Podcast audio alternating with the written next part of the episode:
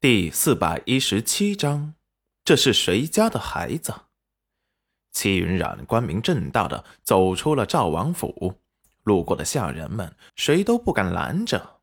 他顺利的走了出去。这次，这些小侍女再也没人敢看不起他了。就是春香也低着头，恭敬的给他行了礼。戚云染一路无事，快步的走了出去。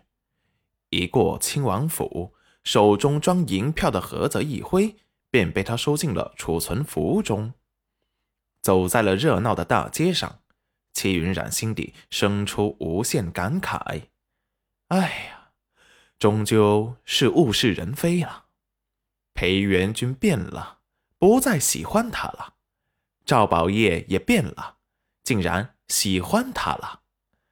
他都不知道。”他什么时候喜欢上他的？五年没见了，没想到他都还没娶妻。这在古代，十七八岁就已经有孩子了，孩子都可以下地跑路了。二十三岁的年纪，确实有些大了。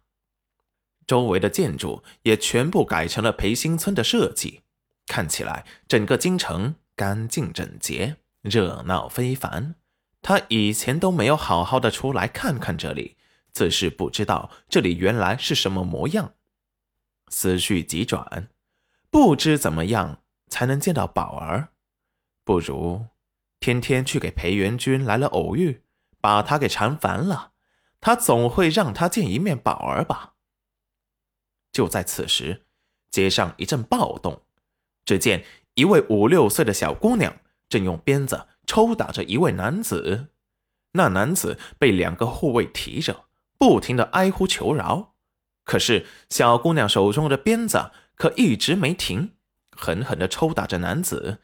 小小的人儿看起来异常凶狠。这是谁家的孩子？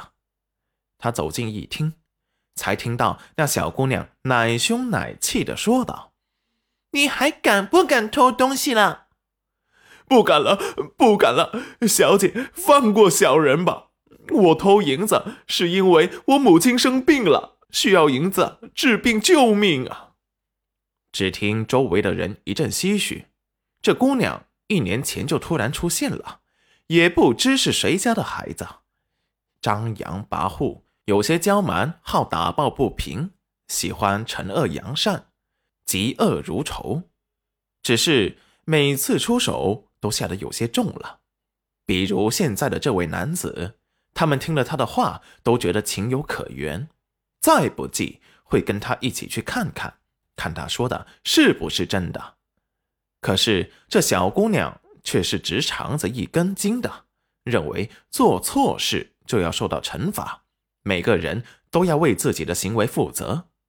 听了男子的话，她不但不同情他。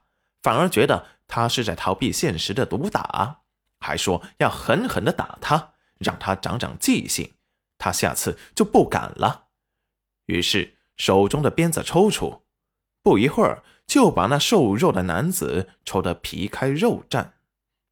围观的人都不忍心看，想要上去阻止，可是看在那围了一圈看起来不好惹的彪悍的侍卫时，立即都不敢动了。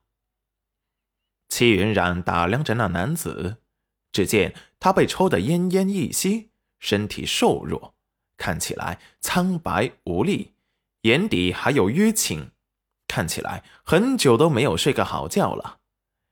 戚云染心底了然，看得出来这男子也生了病，随时说起话来都是把母亲挂在嘴边，自己的身体却毫不在意。每次求饶提起母亲的病时，满眼都是担忧。齐云染觉得，一个人再怎么伪装，那眼睛也是骗不得人的。况且他还用了读心术，知道了男子心中的真实想法，的确是他母亲生病快不行了。他从小和母亲相依为命，不忍看着母亲被病痛折磨，日渐消瘦。